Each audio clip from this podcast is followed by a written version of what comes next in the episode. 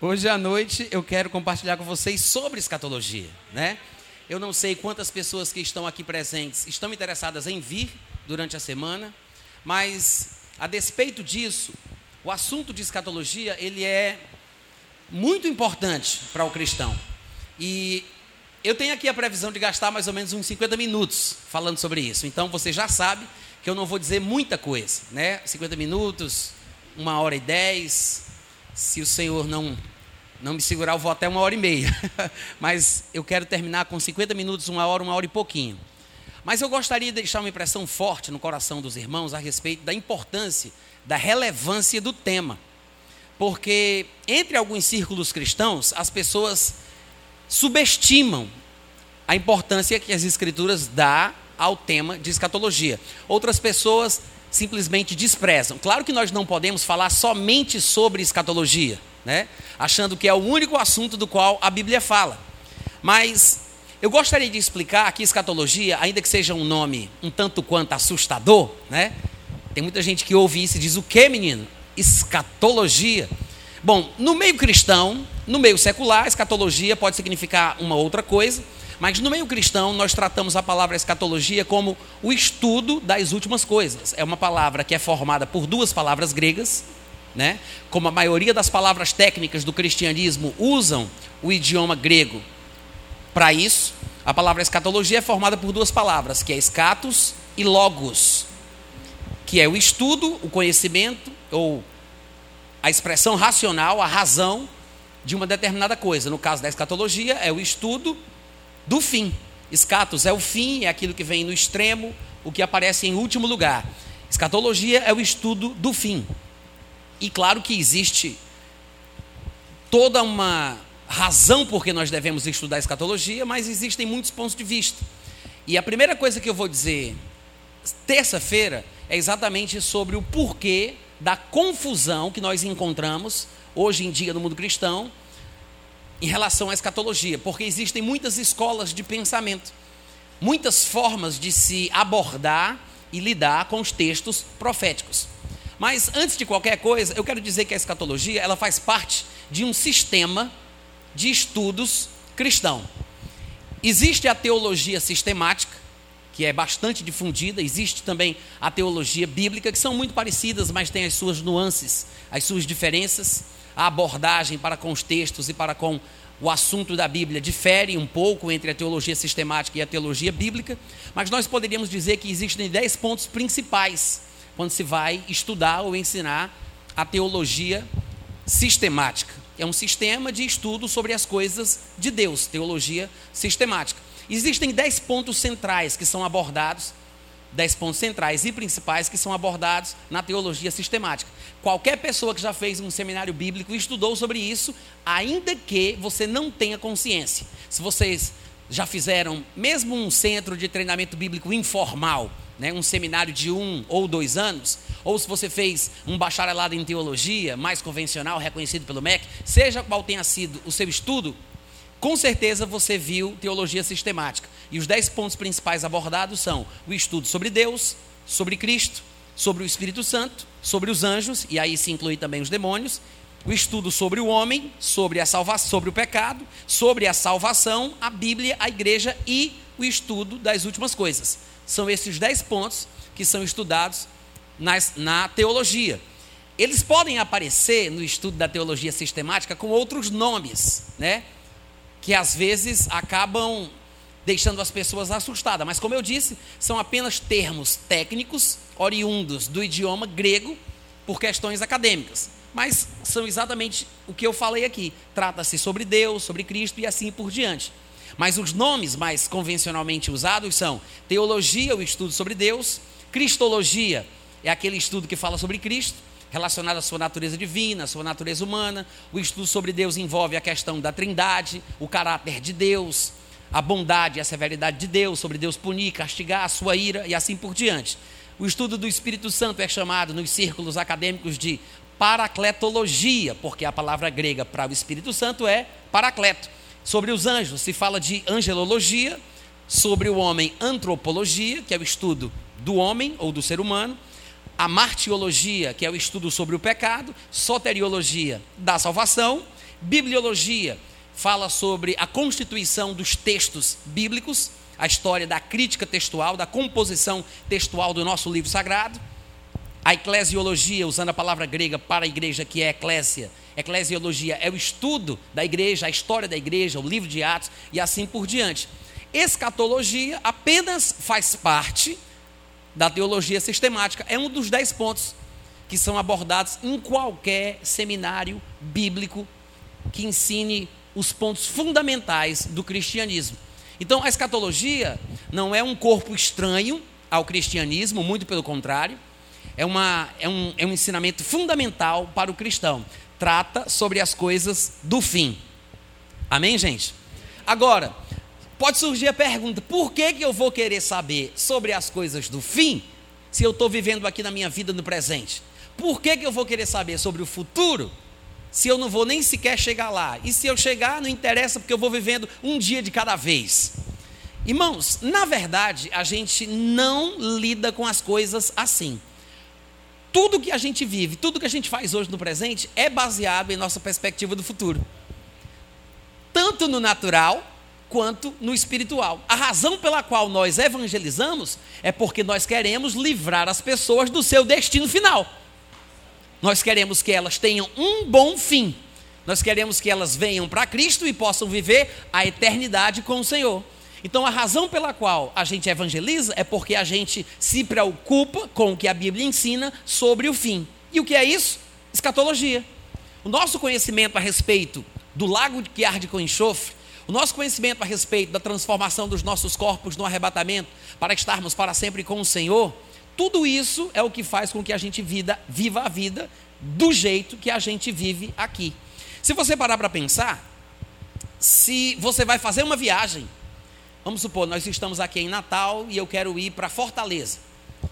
Se eu pegar um aplicativo de computador, um aplicativo de celular hoje em dia, e eu quiser traçar uma rota do caminho que eu tenho que fazer para onde eu quero ir, a primeira coisa que o aplicativo me pergunta é qual é o destino pelo menos no aplicativo que eu mais uso, é assim que funciona. Eu tenho que colocar, em primeiro lugar, é a primeira informação que eu tenho que ter, um lugar para onde eu vou, qual é o meu destino final. E depois ele traça a rota para me levar para este lugar do ponto, do ponto onde eu estou. Então isso mostra o seguinte: que da mesma forma, saber sobre o fim traça o nosso projeto de caminhada.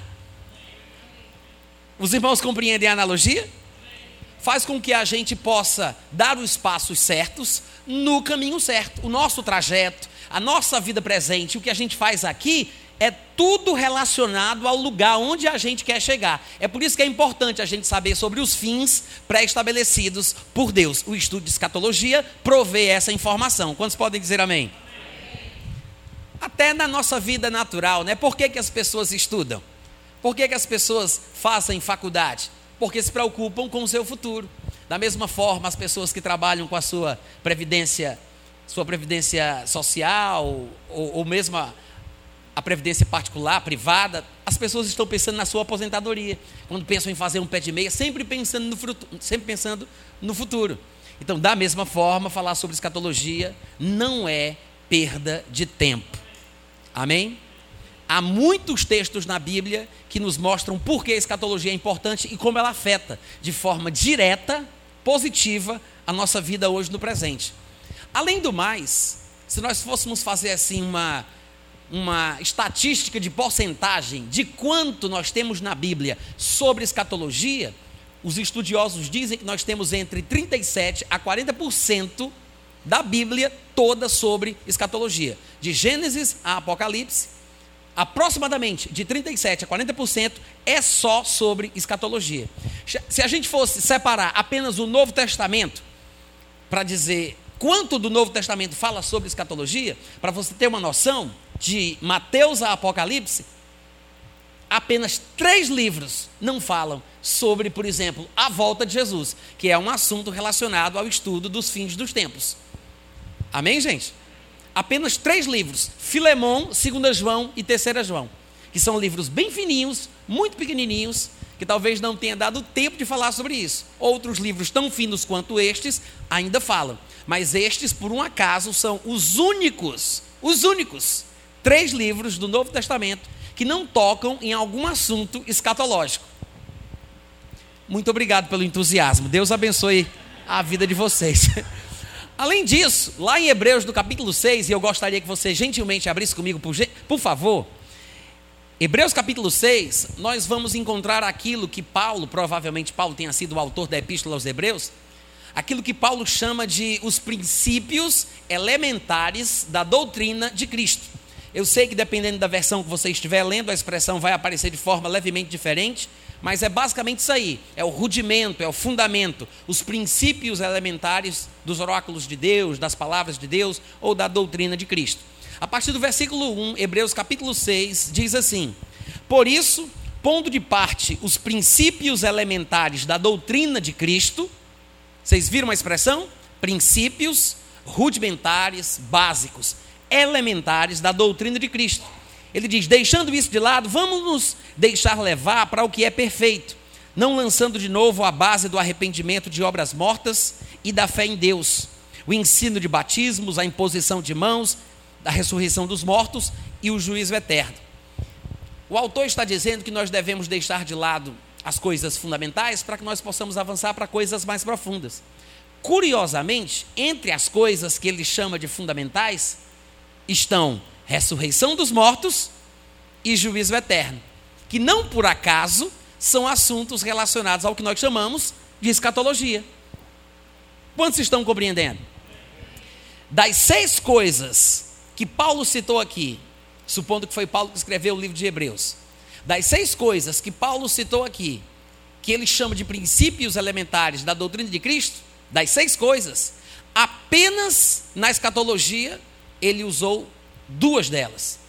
Ou seja, escatologia é a única coisa que aparece duas vezes nos princípios elementares da doutrina de Cristo, quando ele cita a ressurreição dos mortos e o juízo vindouro. Cada uma das outras coisas está associada a outro ponto. Mas escatologia é citada duas vezes nos termos que eu já citei. Quantos compreendem? Além disso, o que é que nós poderíamos considerar como o fim dos dias, os últimos dias, os últimos tempos? O que são os últimos dias? Se nós fôssemos ser bastante criteriosos com os termos bíblicos para isso, nós deveríamos dizer que os últimos dias estão acontecendo desde quando Jesus Cristo ressuscitou até o tempo do milênio. Porque vocês devem lembrar que naquela passagem, quando os discípulos em Jerusalém foram batizados pela primeira vez com o Espírito Santo e passaram a falar em outras línguas, o povo ficou escandalizado. Alguns diziam que eles estavam embriagados, mesmo que fosse nove horas da manhã.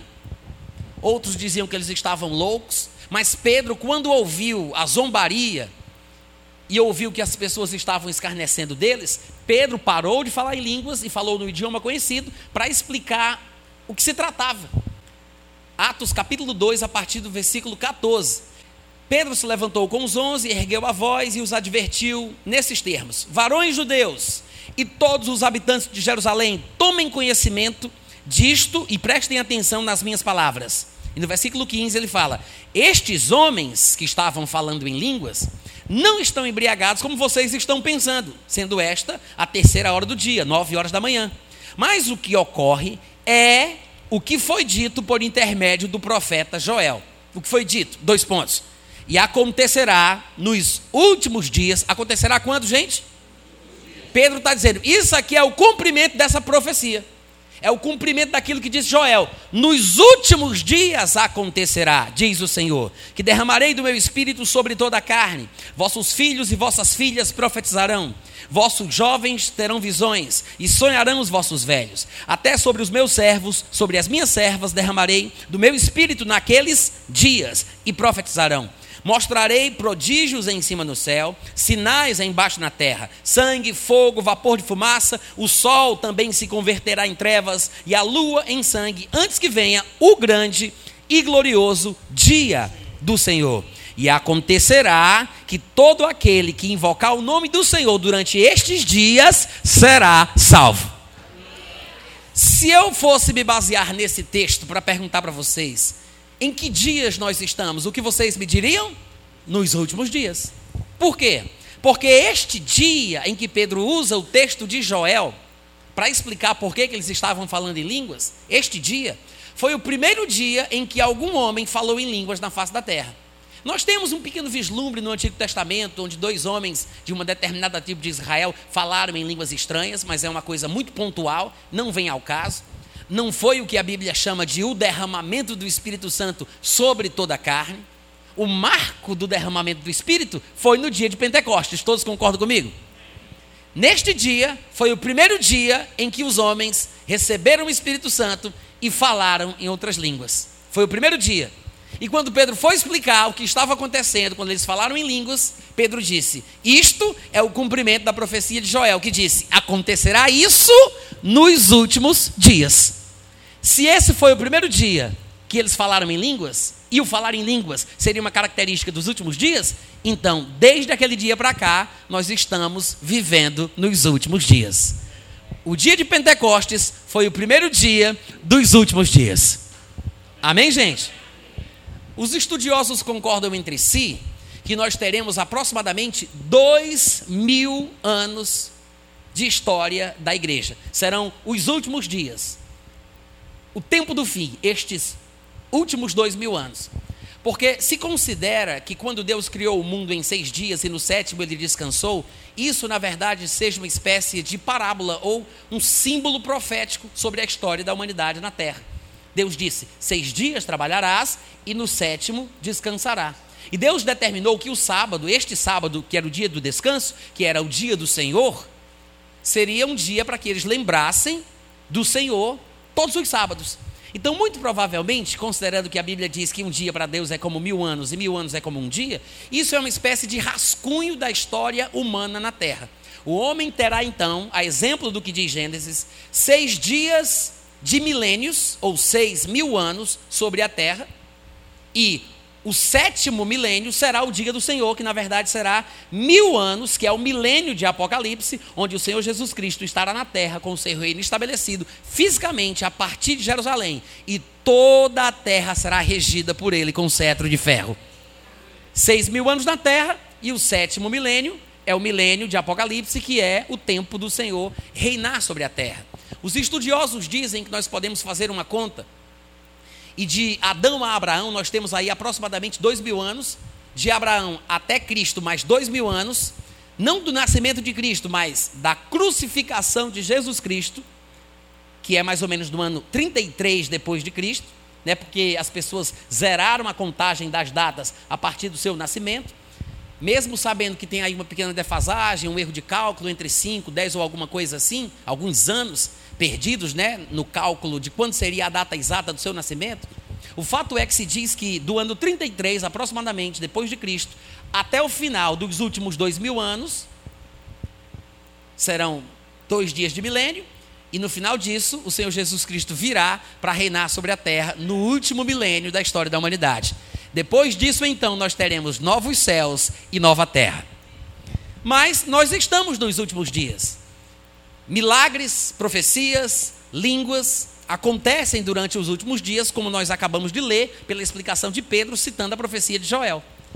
Eu sei que quando se fala dos últimos dias, as pessoas só lembram da última parte, quando fala sobre o sol ficando preto, a lua ficando vermelha como sangue, as estrelas caindo pelo céu, coisas que estão inclusive descritas lá em Apocalipse capítulo 6, a partir do versículo 12, quando Jesus Cristo em pessoa vai romper o sexto selo.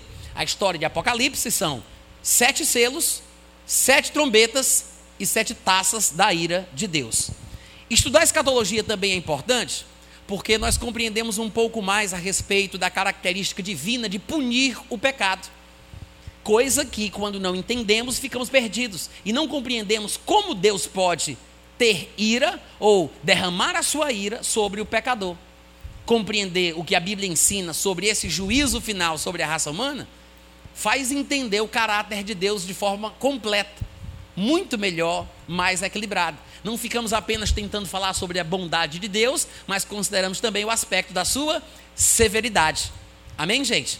Porque quando não compreendemos o fato de Deus, de Deus punir, de Deus julgar, de Deus matar, quando não compreendemos isso, nós ficamos perdidos em relação a algumas coisas que acontecem hoje no período da igreja a morte prematura de alguns irmãos na igreja de Corinto, por exemplo, Às vezes as pessoas tentam fazer malabarismo teológico para tentar dar uma desculpa que fique em harmonia com a sua teologia desequilibrada. Porque as pessoas não consideram o fato de Deus, Deus punir, de Deus disciplinar e com isso até causando a morte prematura de cristãos, por exemplo. Porque Paulo diz: Eis a razão porque há fracos, doentes e não poucos que dormem ou morrem. E ele explica por quê? Porque as pessoas não estão se julgando. Porque se nos julgássemos, não seríamos julgados pelo Senhor, está implícito, não seríamos julgados. Mas quando somos julgados, somos disciplinados pelo Senhor para não sermos condenados com o mundo. Amém, gente? Então, a disciplina do Senhor pode ser morte prematura para que a pessoa não tenha a mesma condenação do mundo, que é ser lançado no lago de fogo com enxofre. É muito melhor morrer mais cedo do que morrer mais tarde, porque da segunda morte para lá ninguém volta mais. Amém, irmãos? É muito melhor morrer mais cedo do que morrer mais tarde. Esse princípio de 1 Coríntios capítulo 11 também se apresenta em 1 Coríntios capítulo 5, quando Paulo diz, falando daquele homem que tinha relações sexuais com a mulher do pai dele, e ele diz: Olha, eu não estou presente, mas decidi, como se estivesse, reunidos o vosso espírito com o meu pelo poder de Jesus Cristo, que o tal seja entregue em nome de Jesus. Vale a pena lembrar disso. Paulo disse: ele seja entregue a Satanás em nome de Jesus. Ou seja, Paulo não faria uma coisa dessa se o próprio Jesus não aprovasse. Paulo não poderia, representando Jesus, entregar o homem a Satanás se Jesus mesmo não fizesse isso. Então, em nome de Jesus, ou seja, representando Jesus, fazendo uma coisa que o próprio Jesus Cristo faria, né? Com a procuração do seu nome, ele entrega aquela pessoa a Satanás para a destruição da carne, a fim de que o espírito seja salvo no dia de Cristo. Juízo divino, punição divino. Nós acabamos de ver Paulo usando a expressão em 1 Coríntios 11: isso é uma disciplina do Senhor. Que filho há a quem o pai não corrija, não açoite? Vocês compreendem isso? Quando nós entendemos um pouco mais sobre as questões da escatologia relacionadas ao juízo que Deus há de derramar, nós compreendemos melhor a ira de Deus. Este aspecto da natureza divina, do caráter divino. Amém, irmãos? Inclusive, alguns dos textos mais populares na igreja estão muitas vezes tratando de escatologia e a gente não percebe. Como, por exemplo, 1 Tessalonicenses, capítulo 5, versículo 23. Paulo diz que o mesmo Deus da paz vos santifique em tudo, e todo o vosso espírito, alma e corpo sejam conservados íntegros e irrepreensíveis na vinda de nosso Senhor Jesus Cristo. É escatologia. Mas muitas vezes a gente pega apenas a parte que nos interessa, muito comumente a gente faz isso, a gente pega apenas a parte que nos interessa e não presta atenção no contexto geral, no contexto maior. Claro que dependendo do que a gente vai falar em determinada reunião, a gente pode e deve tirar apenas expressões, palavras e pontos específicos de textos bíblicos, como nós fazemos com 1 Tessalonicenses 5,23. Mas é bom que a gente tenha uma visão um pouco mais abrangente para entender que, inclusive, versículos como este, que falam sobre a constituição do gênero humano, que é feito por espírito, alma e corpo, está falando sobre a importância de conservar os três para a vinda de Jesus. Escatologia dentro da importância da nossa vida presente. Ou seja, por que, que eu procuro me santificar de forma total? Por que, que eu me importo no domínio próprio? Por que, que eu me interesso na conservação do meu espírito, da minha alma e do meu corpo? Com que finalidade eu faço isso? Com o único objetivo de me encontrar com Jesus da forma que Ele espera me ver. É uma motivação. Saber sobre escatologia, estudar sobre escatologia, me motiva biblicamente a viver no presente como Deus quer. Então, se você se preocupa mais com o presente do que com o seu futuro, é bom você saber sobre o seu futuro para você melhorar o seu presente. Quantos entenderam o que eu falei? Porque o nosso conhecimento do futuro molda o nosso presente influencia de forma direta as escolhas que nós fazemos, a nossa ordem de prioridades, onde estamos investindo o nosso dinheiro, quanto tempo a gente acha que vai viver, o que é que a gente vai fazer nessa terra, por quanto tempo a gente vai ficar aqui, no que é que eu estou gastando a minha força, o meu tempo, a minha energia. a escatologia pode virar, eu não vou dizer de cabeça para baixo, mas de cabeça para cima, a vida que a gente vive, a vida que a gente tem. Vocês concordam comigo? Outro texto bastante interessante, e esse eu gostaria que vocês abrissem comigo lá, por gentileza, é 2 Timóteo, capítulo 2, do versículo 15 ao versículo 19. 2 Timóteo 2, 15 a 19. Eu vou ler na versão revista e atualizada, e diz assim: 2, 2 Timóteo 2,15. Diz assim: Procura apresentar-te a Deus aprovado, como obreiro que não tem de que se envergonhar, que maneja bem a palavra da verdade. No versículo 16: Evita igualmente, ou seja, tanto quanto você se esforça para manejar bem a palavra, se esforça também para evitar falatórios inúteis e profanos, pois os que deles usam fazem com que, é esse o sentido, passarão a impiedade ainda maior. Farão com que a impiedade seja multiplicada, aumente. Além disso, a linguagem deles corrói como câncer. Vocês podem fazer assim comigo, ó. Vixe. A linguagem faz o que, gente? É uma linguagem forte ou não é? Corrói como câncer. Entre os quais se incluem Himeneu e Fileto, e estes se desviaram da verdade, asseverando que a ressurreição já aconteceu, já se realizou e estão com isso pervertendo a fé a alguns. Veja aqui, presta atenção por gentileza, que a pregação errada sobre a doutrina da ressurreição, que é um assunto escatológico, é capaz de perverter a fé dos ouvintes desse tipo de pregação. Por si só, claro que não é a única coisa sobre a qual eu quero falar desse texto, mas por si só, isso já mostra a importância de uma abordagem sobre escatologia bem, bem baseada na Bíblia, bem fundamentada e bem equilibrada. Porque, segundo o que Paulo acabou de falar, um ensino errado, uma pregação mal feita, uma exposição equivocada e desequilibrada sobre o tema da, da ressurreição, que é um assunto escatológico, perverte a fé dos ouvintes. Ele diz: e estão pervertendo a fé de alguns. Versículo 19: Entretanto, o firme fundamento, e claro, que quando ele diz o firme fundamento, ele está se referindo ao fundamento doutrinário da ressurreição dos mortos, que é um assunto escatológico. A, a escatologia tem um fundamento firme, e ele diz: este firme fundamento doutrinário sobre a ressurreição permanece tendo este selo: o Senhor conhece os que lhe pertencem e aparte-se da injustiça todo aquele que professa o nome do Senhor de trás para frente. No versículo 19, ele está dizendo que o firme fundamento doutrinário da ressurreição, o que a Bíblia realmente ensina a respeito da escatologia relacionada ao ponto da ressurreição, é que o seguinte: ressuscitarão todos aqueles que são de Cristo para a vida eterna. Mas tem dois aspectos importantes que não podem ser negligenciados. Um, a pessoa que é de Cristo, ela nasceu de novo, tem um coração novo, ela tem um espírito novo. Não dá para a gente saber. Eu não sei quem foi recriado. Eu sei que eu encontro pessoas na igreja, eu conheço pessoas que estão na igreja, mas muita gente vem para a igreja por, por motivos diferentes. Às vezes as pessoas vêm porque querem participar de um clube social, ou porque estão procurando um namorado, uma namorada, ou porque querem contatos profissionais para melhorarem no seu negócio, para fazerem vendas, sei lá por quê.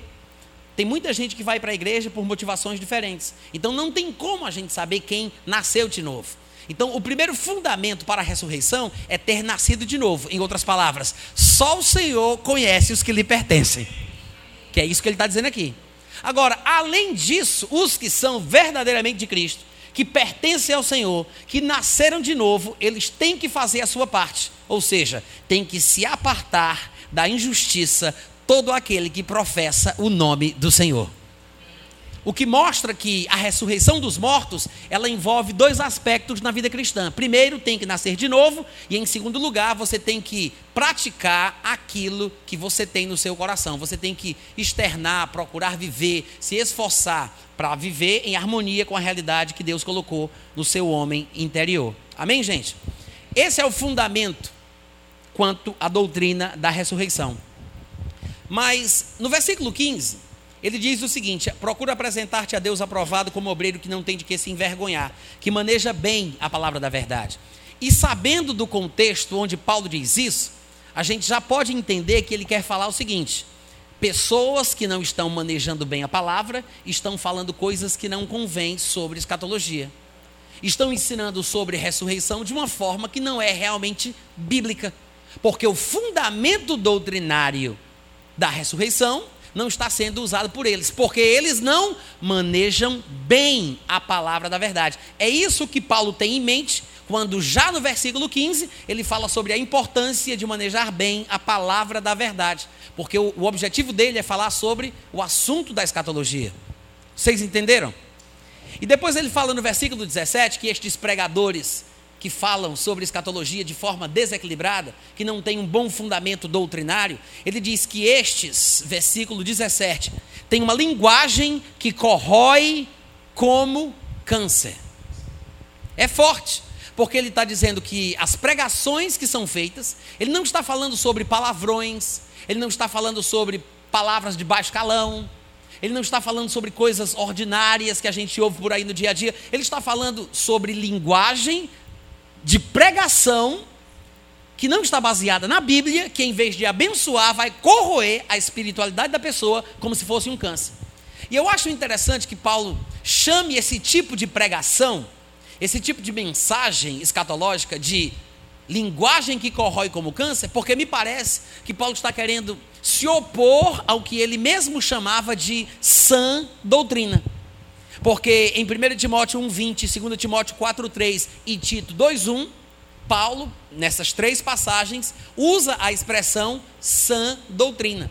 E todo mundo entende que sã fala de saúde. Ele está falando sobre uma ministração, um ensinamento, uma doutrina que é saudável, que faz bem.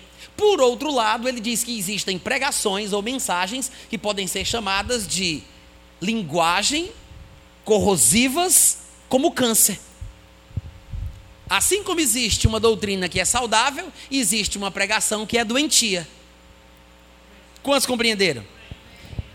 Então, é muito melhor que a gente seja informado da, da doutrina bíblica como convém, que a gente possa estudar sobre o assunto da forma correta, por alguém que tem o firme fundamento doutrinário sobre a ressurreição e sobre os assuntos da escatologia, do que a gente ser influenciado por essas pregações loucas que aparecem por aí na internet.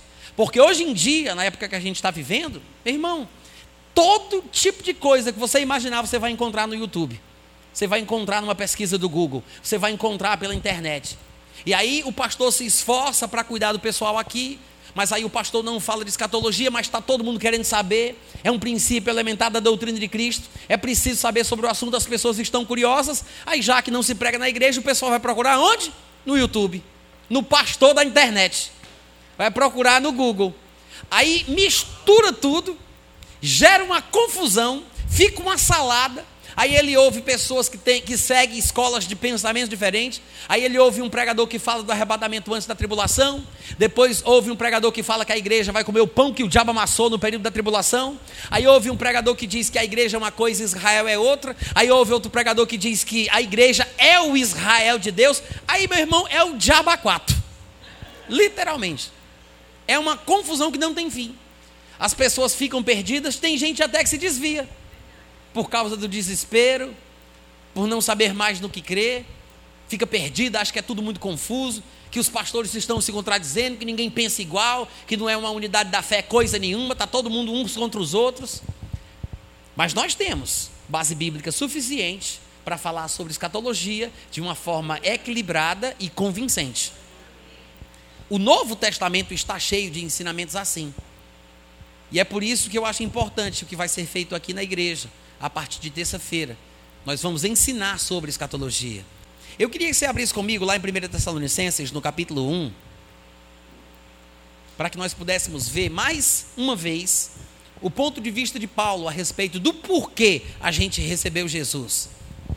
E claro que eu já vou deixar aqui uma prévia do que ele vai dizer, ele vai associar a nossa conversão à finalidade de esperar a volta de Jesus, tocando mais uma vez no assunto da escatologia.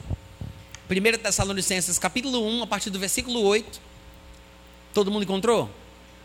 Paulo diz assim: porque de vós repercutiu a palavra do Senhor não só na Macedônia e Acaia, mas também por toda a parte se divulgou a vossa fé para com Deus, a tal ponto de não termos necessidade de acrescentar coisa alguma, pois eles mesmos, no tocante a nós, proclamam que repercussão teve o nosso ingresso em vosso meio e como, deixando os ídolos, vos convertestes a Deus para servirdes o Deus vivo e verdadeiro e para aguardardes dos céus o seu filho, a quem ele ressuscitou dentre os mortos, que é Jesus, que nos livra da ira vindoura. Em meio a tantas coisas que Paulo disse aqui, eu vou sintetizar na seguinte frase. Você acabou de ler isso comigo, eu não sei se você percebeu, mas Paulo disse, falando com os Tessalonicenses, e claro que isso também se aplica a gente, ele diz: Vocês se converteram a Deus para servir esse Deus vivo e verdadeiro e para esperar Jesus voltar. Vocês viram que ele disse isso? No versículo 9, no finalzinho do versículo 9, ele diz: Vos convertestes a Deus para servirdes o Deus vivo e verdadeiro, e no 10 ele fala: e para, ou seja, me converti para servir a Deus e para aguardar do céu o seu filho Jesus. Se você está fazendo qualquer outra coisa que não seja isso, você está no canto errado, porque você se converteu para isso. Ah, Natan, mas ninguém me avisou antes, se soubesse eu não tinha nem me convertido. Ainda tem tempo, vá-se embora, vire macumbeiro. Mas se você quer ser cristão, você se converteu para servir a Deus e para esperar Jesus voltar. é o objetivo da sua vida cristã, né? É, é, o, é o resumo da ópera. Servir o Deus vivo e verdadeiro e aguardar dos céus o seu Filho Jesus, que de tabela nos livra da ira vindoura. Amém, gente? Nós temos outras passagens que falam basicamente a mesma coisa. Lá em Romanos 8, Paulo ele está falando sobre a nossa esperança dessa vida futura que Deus nos prometeu. E ele vai chegar a dizer que, na verdade, a gente foi salvo por causa dela, por causa dessa esperança que a gente tem. É como se o evangelho que nos foi pregado nos garantisse uma vida futura melhor. Uma vida futura melhor. E lá em Romanos, no capítulo 8, versículo 23, ele resume essa, esse entendimento da seguinte forma ele diz que não somente a criação geme e suporta angústias até agora, mas também nós, os crentes, que temos os primeiros frutos, ou os primeiros resultados, as primícias do Espírito Santo, também nós, não somente a criação, mas igualmente gememos em nosso íntimo, aguardando a adoção de filhos. Para quem não entende a expressão adoção de filhos, vai pensar que Paulo está falando que nós estamos esperando ser adotados por Deus, né? Nós não somos filhos adotados.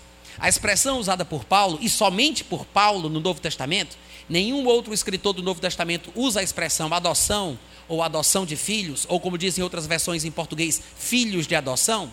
Nenhum outro autor usa essa expressão, só Paulo é que usa isso não significa a adoção como nós conhecemos hoje em nossa sociedade. Não é adotar um filho que não é meu e tratá-lo como se fosse. Não é esse o sentido.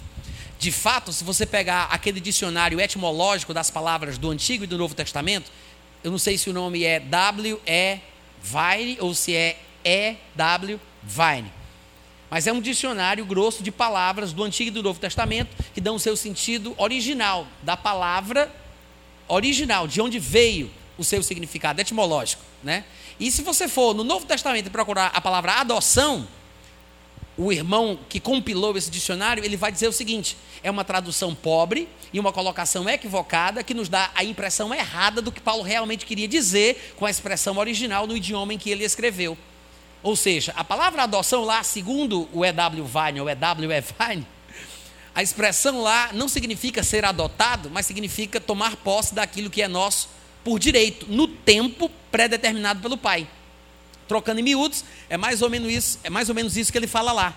Por quê? Porque a Bíblia não ensina que nós somos adotados, como se só Jesus fosse o filho de Deus verdadeiro, que é assim que algumas pessoas interpretam em algumas comunidades cristãs. Mas irmãos, basta que nós nos lembremos de versículos da Bíblia que falam claramente que nós fomos recriados. Nós somos uma nova criação. De fato, a Bíblia diz que nós fomos gerados pela divina semente do Pai.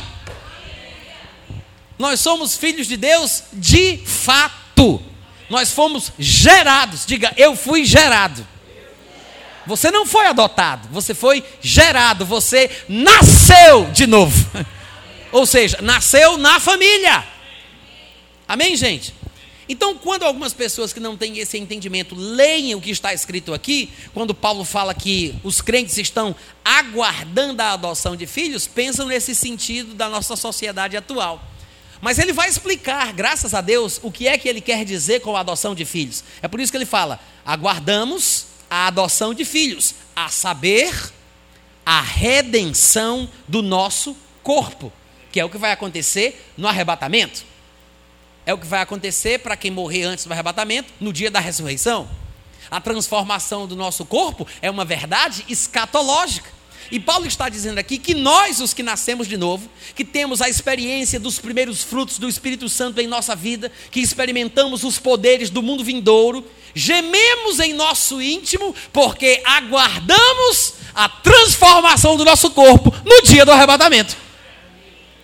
É isso que a gente aguarda que está em linha com aquela outra passagem que nós acabamos de ler em Tessalonicenses, quando Paulo diz que nos convertemos exatamente para isso, para aguardar a vinda do Senhor Jesus. Amém, gente? Então, aguardamos a adoção de filhos, que é a redenção do nosso corpo. Por quê? Na esperança, ou nessa esperança, por acréscimo meu, para explicar melhor o contexto. Ele diz: porque é nesta esperança que nós fomos salvos. É nessa esperança que a gente foi salvo de sair do cativeiro, dessa prisão, deste corpo miserável, né, dessa situação nojenta, porque nós temos um tesouro em vasos de barro. É por isso que, mesmo tendo Deus em nosso coração, ainda assim nós temos que esmurrar o nosso corpo. Porque, ainda que Cristo esteja em nós, o nosso corpo, na verdade, está morto por causa do pecado. Amém, irmãos? E os que são de Cristo, tem que crucificar a sua carne com as suas paixões e concupiscências. Então, é uma dualidade da nossa existência que nos faz, de certa forma, sofrer. Mas esses sofrimentos de ter que resistir à tentação, de ter que esmurrar o corpo, crucificar a carne, este tipo de sofrimento do tempo presente não podem ser comparados com a glória que um dia há de ser revelada. Não é para nós, não, viu? É em nós. Mas é essa a vida cristã. Gemendo do íntimo, aguardando a redenção do nosso corpo. E Paulo diz: é nessa esperança que nós fomos salvos. E aí ele explica: ele diz, ora, esperança que já se vê, não é esperança. Em outras palavras, nós somos salvos na esperança de uma coisa que vai acontecer, ainda não aconteceu. E é por isso que muita gente boa até hoje não entende quando Paulo, quando as Escrituras dizem que nós somos salvos pela fé. A fé é a, a convicção de fatos que não se veem, é a certeza de coisas que se esperam. Ou seja, a salvação ainda não aconteceu ela não se consumou. É por isso que tem gente que não entende quando se prega sobre a possibilidade da perda da salvação, porque eles acham que uma vez salvo, salvo para sempre. Só que ninguém diz para eles que nós somos salvos pela fé. Ou seja, é uma coisa não concretizada ainda. É por isso que Pedro vai dizer que a salvação vai se manifestar no último tempo. Em esperança é que nós somos salvos. Agora, esperança que já se vê não é esperança. Ou seja, ainda não se completou, ainda não se concretizou, não estamos vendo o que foi prometido manifesto.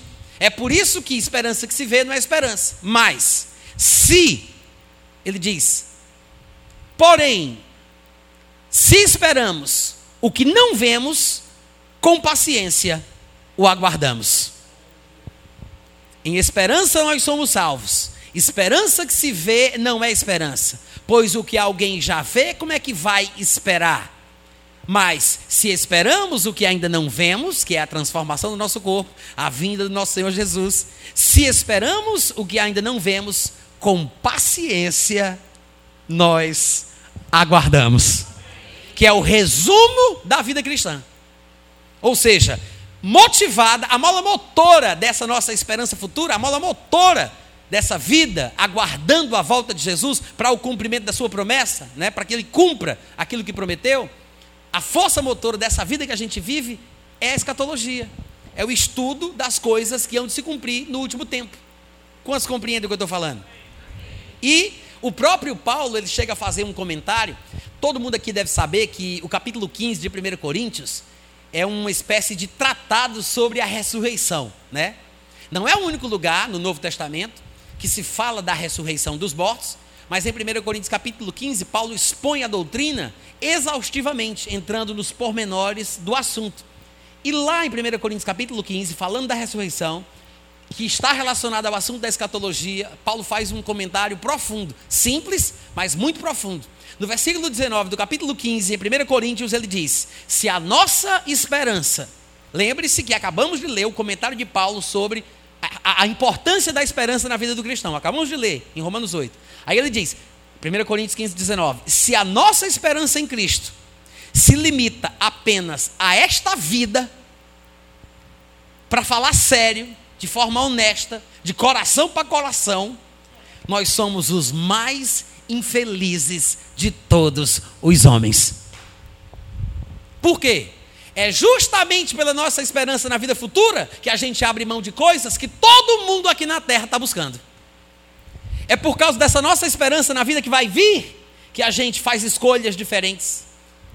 Que as pessoas não se casam com qualquer um, não aceitam qualquer profissão, não se envolvem com qualquer tipo de negócio tem um estilo de vida diferenciado. Por causa de quê? Por causa da nossa esperança, que não está associada à vida presente, mas à vida futura.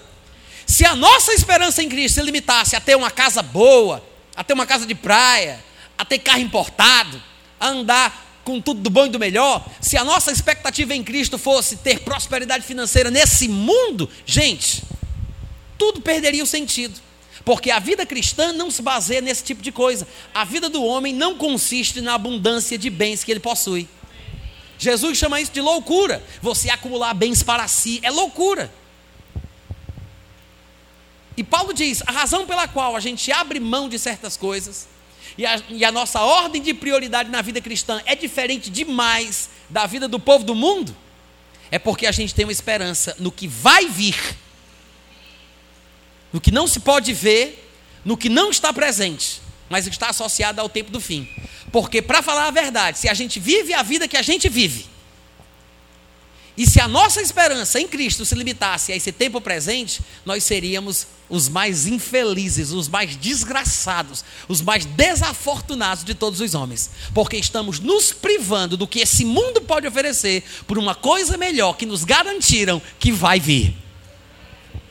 Se for assim, se não tem ressurreição dos mortos, se não tem arrebatamento, se não tem volta de Jesus, se não tem reino milenar, meu irmão, que se lasque. O que, é que eu vou fazer? Comamos, bebamos, porque amanhã morreremos. É o resumo. Mas graças a Deus, Jesus ressuscitou, está sentado à direita de Deus, de onde há de vir julgar os vivos e os mortos e todos nós seremos transformados. Num abrir e piscar de olhos. Amém, irmãos? Estudar sobre esse assunto muda a nossa perspectiva. Entende o sentimento de Paulo, nos faz entender o sentimento de Paulo, nos faz entender o sentimento da igreja cristã.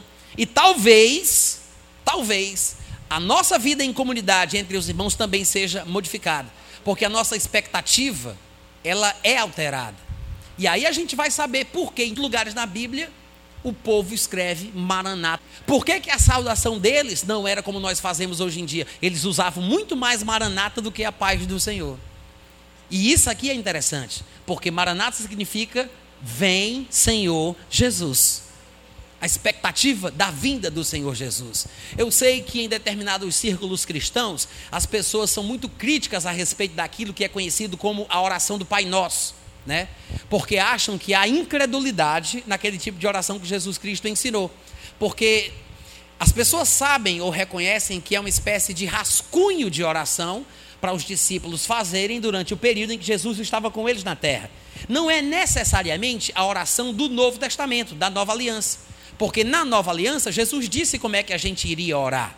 Ele disse: Naquele dia, no período da Nova Aliança, vós orareis ao Pai em meu nome ou no nome de Jesus. Então a gente ora ao Pai em nome de Jesus. Na oração do Pai Nosso, o nome de Jesus não entra. Você não vê ele falando, vocês vão orar em meu nome ao Pai. Mas é um esboço válido. Algumas pessoas julgam que quando Jesus Cristo ali ensina a orar falando vem o teu reino, nós hoje não poderíamos orar ou cantar pedindo a vinda do reino, porque nós falamos o reino de Deus já veio. Como é que eu vou falar, venha o teu reino, se ele já veio? Isso seria falta de fé, o que a Bíblia ensina sobre a presença do reino no meio de nós. Só que as pessoas que dizem isso são exatamente aquelas que não entendem muito bem o que a escatologia ensina. Porque a vinda do reino de Deus, ela tem dois aspectos. E é por isso também que os judeus desprezam Jesus e não o consideram como o Messias prometido. Porque se o Messias tivesse vindo, se ele tivesse estabelecido o seu reino, as coisas não seriam como são haveria paz na terra, os judeus viveriam de uma forma diferente, o mundo não estaria em guerra, ele solucionaria o problema de todas as nações do mundo, como vai acontecer no milênio. Só que as pessoas se esquecem que o reino de Deus tem dois aspectos: tem o aspecto interior e tem o aspecto exterior.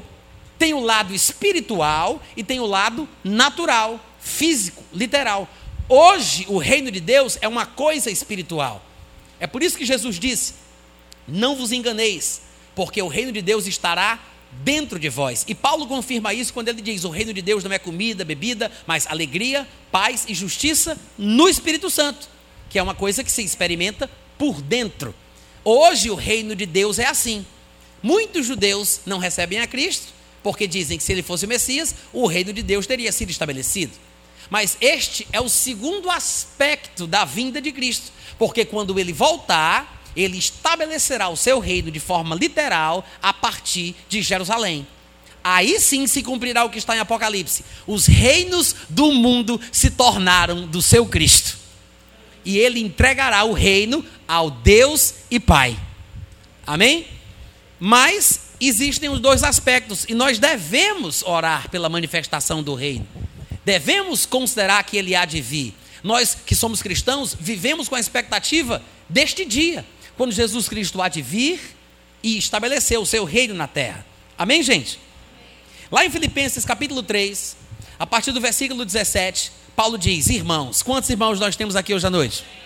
Então isso aqui também serve para nós. Ele diz: Irmãos, sede imitadores meus e observai os que andam segundo o modelo que tendes em nós. Pois muitos andam entre nós, dos quais repetidas vezes eu vos dizia, e agora vos digo até chorando, que eles são inimigos da cruz de Cristo. Ele está falando sobre cristãos, tá? Ele disse: Estavam entre nós, no nosso meio. Aí ele fala, no versículo 19: O destino deles é a perdição, porque o Deus deles é o seu ventre ou como nós diríamos hoje em dia, só pensa no seu umbigo, né? Paulo foi um pouco mais polido, ou pelo menos o tradutor, né? O Deus deles é o ventre. Só pensam no seu umbigo. A glória deles está na sua infâmia, visto que só se preocupam com coisas terrenas. Pelo que me parece, pelo tom que Paulo imprime em seus argumentos, não pensar nas coisas celestes não pensar nas coisas do alto, onde Cristo vive assentado da direita de Deus, não é a forma cristã de se viver. Pensar nas coisas do alto, pensar no reino de Deus, pensar no que vai acontecer quando nos encontrarmos com Ele, é a forma bíblica de se viver o cristianismo. Pensar somente em coisas terrenas não é o padrão correto. Ele diz: por que não devemos pensar nas coisas terrenas? Porque a nossa pátria não é o Brasil, gente. A nossa pátria não é o Brasil. A nossa pátria está no céu. De onde também, aliás, para quem ainda não sabe, aguardamos o Salvador. É bem a terceira ou a quarta vez nos textos que eu escolhi, que não são os únicos do Novo Testamento, onde Paulo fala sobre a importância do crente verdadeiro viver aguardando o Senhor Jesus. Você vê que, pelo argumento de Paulo, parece que essa vida de expectativa da manifestação de Cristo molda as nossas prioridades. Talvez eu não estivesse tão preocupado com Lula se eu estivesse mais preocupado com Cristo. Talvez, né? Fica a dica. Mas, veja que ele diz: porque a nossa pátria está nos céus. A nossa pátria está nos céus, de onde também aguardamos o Salvador, o Senhor Jesus Cristo, o qual, quando vier, está implícito, transformará o nosso corpo de humilhação para ser igual ao corpo da sua glória, segundo a eficácia do poder que ele tem de até subordinar a si todas as coisas. Uh, maravilha! Amém, gente? Quem vai ficar feliz aqui quando Jesus vier? Vocês podem ficar à vontade. Eu vou me embora. Quando Jesus vier, não vou ficar feliz, eu vou subir feliz. Pegadinha gospel. Mas você observa que a Bíblia ensina que não tem outro cristianismo. O Novo Testamento parece não conhecer outro tipo de cristianismo, a não ser esse, onde a pessoa se converte para servir a Deus e esperar Jesus. A importância da escatologia é essa. Não é à toa que de Mateus a Apocalipse só três livros não falem sobre a volta de Jesus. Porque a volta de Jesus é a força motora do tipo de vida que a gente vive hoje. O estilo de vida, as escolhas que fazemos e tudo mais. O que queremos ouvir de Jesus naquele dia. Não queremos nos afastar dele envergonhados na sua vinda. Qual é a nossa expectativa? Qual é a busca que a gente tem em relação a isso? Outro texto que é bem semelhante a esse que eu acabei de ler de Filipenses 3 é Colossenses 3. Em Colossenses 3, a partir do versículo 1, Paulo diz o seguinte: Colossenses 3, 1 em diante. Ele fala: Portanto, se fostes espiritualmente ressuscitados juntamente com Cristo, ele não está falando aqui da ressurreição física, obviamente, ele está falando sobre ressurreição no sentido metafórico, né? é uma figura de linguagem. Ele está falando no sentido espiritual, ressuscitados espiritualmente, juntamente com Cristo, buscai as coisas lá do alto, Gente, uma pausa aqui, olha aqui para mim, para eu explicar teologia básica. Faça assim com a mão. Faça assim com o dedo. O céu é para cima e o inferno é para baixo. Tá? Não é para os lados, não tem esse negócio de tudo é relativo, não tem essa história de sair da, da exosfera para depois procurar o destino de cada um. O céu é para cima, o inferno é para baixo. E ponto final. tá? A Bíblia diz: Jesus desceu do céu. É por isso que ele fala: pensar nas coisas que são do alto, porque o céu é para cima e o inferno é que é para baixo. Eu sei que Jesus desceu às regiões inferiores à terra, mas o mesmo que desceu é aquele também que subiu para preencher todos os céus. Amém? Ele está assentado à direita da majestade nas alturas. Então ele diz: Se ressuscitastes juntamente com Cristo, buscar as coisas lá do alto, onde Cristo vive, assentado à direita de Deus. Maravilha.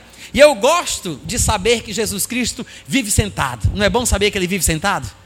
Né? Porque Paulo acabou de dizer: onde Cristo vive sentado. Ele vive sentado à direita de Deus. O que significa isso? Que o que ele, o que ele tinha que fazer, ele fez. É por isso que Deus falou para ele: agora, já que tinha feito tudo o que ele tinha feito, tinha, o que ele tinha que fazer, ele fez. Aí Deus disse: agora se assenta à minha direita, até que eu ponho os teus inimigos por estrado dos teus pés. O último inimigo a ser vencido é a morte física. Amém, irmãos? Então Jesus estará sentado até o dia do arrebatamento, que é quando o corpo vai ser transformado e os mortos em Cristo, não os mortos do Antigo Testamento, mas os mortos em Cristo, ressuscitarão com corpos transformados. Então ele diz: Pois é, Cristo vive sentado à direita de Deus, lá em cima. Por isso, pensai, diz o versículo 2, Pensai nas coisas lá do alto, não nas que são aqui da terra. Lembra que a gente acabou de ler lá em Filipenses 3, num contexto escatológico também, onde Paulo diz que tinha um certo tipo de crente que ele desaprovava, mas que tinha um certo tipo de crente que só pensava em coisa terrena? Ele está falando aqui sobre, sobre o que o cristão deve pensar. Pensar nas coisas que são do alto e não nas que são aqui da terra. Porque morrestes e a vossa vida está oculta juntamente com Cristo em Deus. Aí eu pergunto para vocês: que vida é essa sobre a qual ele está falando aqui? Essa vida que está oculta. É essa vida que a gente vive aqui? É essa vida cristã que a gente experimenta hoje na terra? Com certeza não é, porque esta vida, a que a gente vive agora, não está oculta. É essa vida que a gente vê. Ela está manifesta, ela está aparente. A vida que está oculta é essa vida que a gente ainda não vê, é esta vida que a gente ainda não tem, que a gente ainda não vive. É essa vida que a gente almeja alcançar, que a gente espera ter. É na esperança desta vida que a gente permanece firme na fé. É a vida que a gente vai ter quando Cristo se manifestar. É por isso que ele diz: a vossa vida, ou seja, a verdadeira vida que o cristão espera ter para sempre, a vida imortal, a vida pela, na qual a gente vai entrar na eternidade, né, com a qual a gente vai entrar na eternidade, esta vida verdadeira ainda não se manifestou, porque ela está oculta juntamente com Cristo em Deus. Ou seja, assim como Cristo hoje não está manifesto, ele não está aqui na terra, ele está oculto, ele está lá no terceiro céu, que a Bíblia chama de paraíso ele está bem acima das estrelas de Deus, lá para cima, lá no terceiro céu. Então ele não está manifesto, ele está oculto. Do mesmo jeito que Cristo está escondido, a nossa verdadeira vida também. A nossa vida está oculta juntamente com Cristo em Deus. Agora, tem um detalhe. No versículo 4, Paulo fala: Quando, porém, Cristo, que é a nossa verdadeira vida, quando Cristo, que é a nossa verdadeira vida, se manifestar, então vós também sereis manifestados com ele em glória. Irmãos, eu não consigo ver qualquer outra razão pela qual a gente é crente, senão essa. A expectativa dessa glória, a esperança de ser igual a Jesus.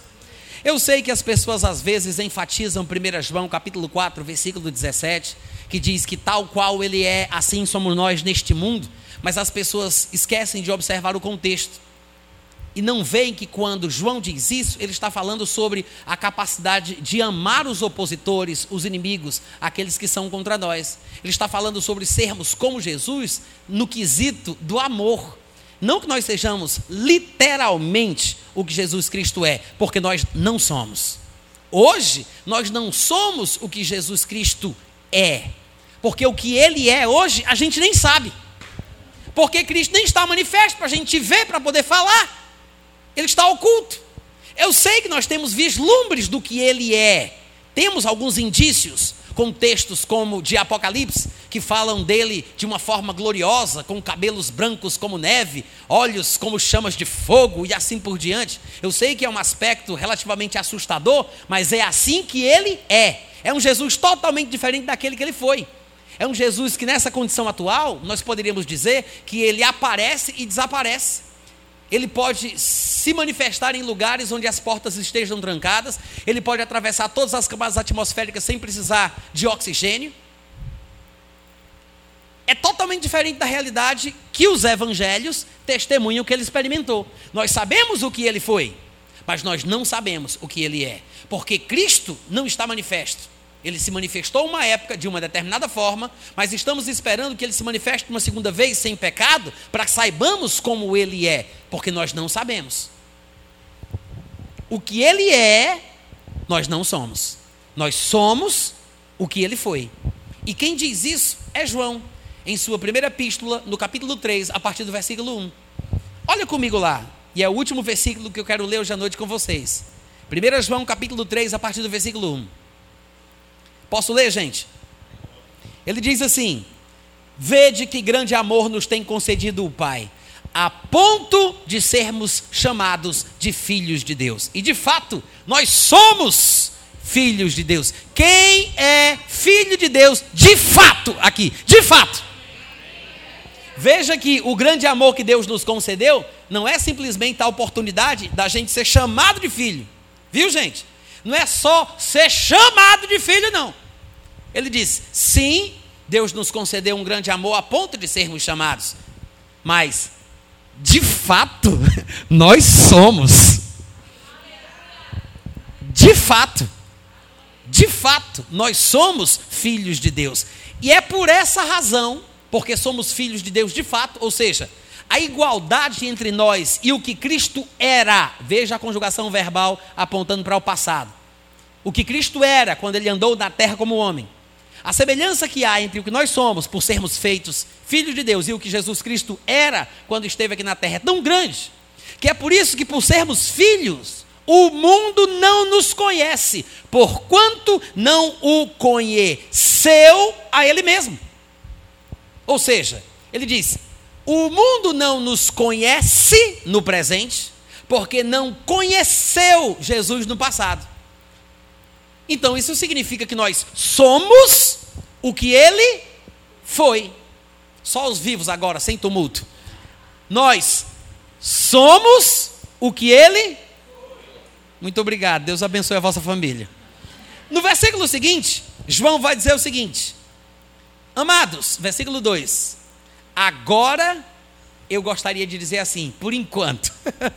agora somos filhos de Deus. Só que tem um detalhe: não se manifestou ainda o que a gente vai ser. E tem mais, é? E ainda tem mais. Não se manifestou ainda o que a gente vai ser. Agora, nós sabemos, porque nós estudamos escatologia, nós sabemos que quando ele se manifestar, nós seremos semelhantes a ele, porque haveremos de vê-lo como ele é. Uhul! Veja o que ele disse. Sabemos que quando ele se manifestar, porque ele não está manifesto, ele está o quê? Oculto.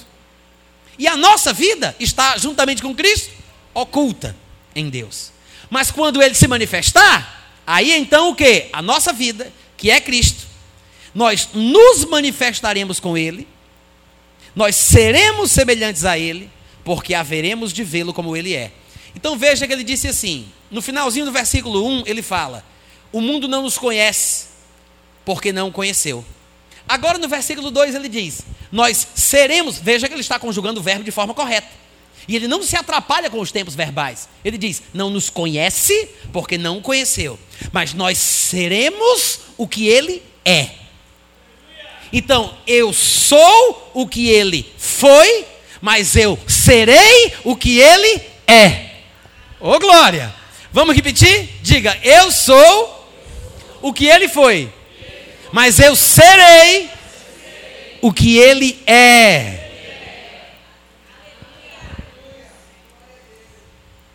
O texto está ou não está claramente falando sobre questões escatológicas? Sim. Mas se houvesse alguma dúvida, bastava, bastava que a gente observasse o versículo 3.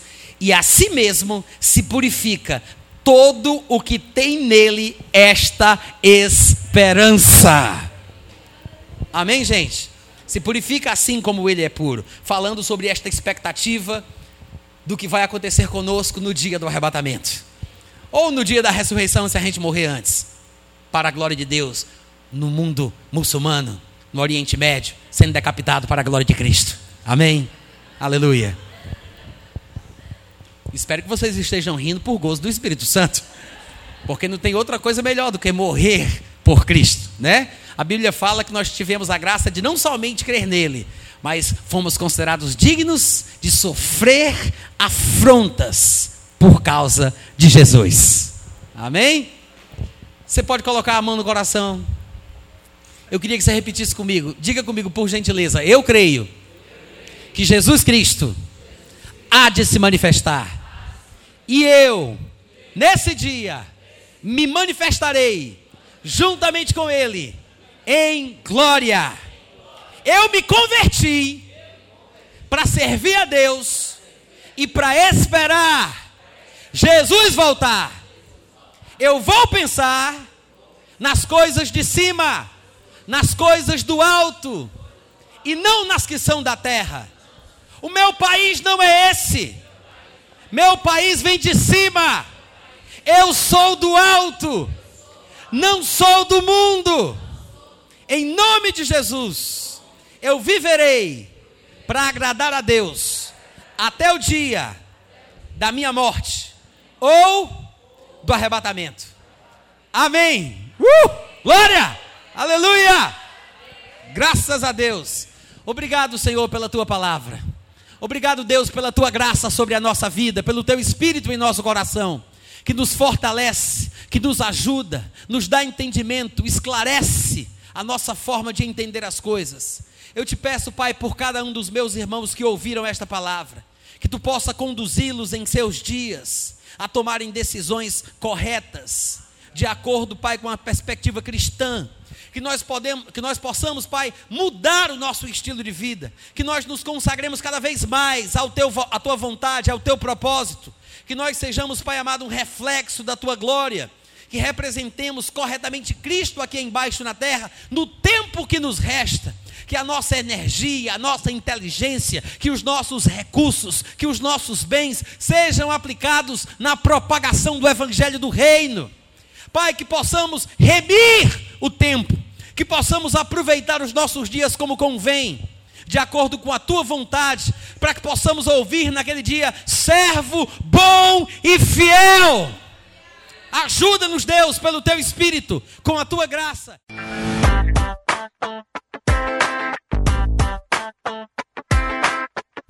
shout.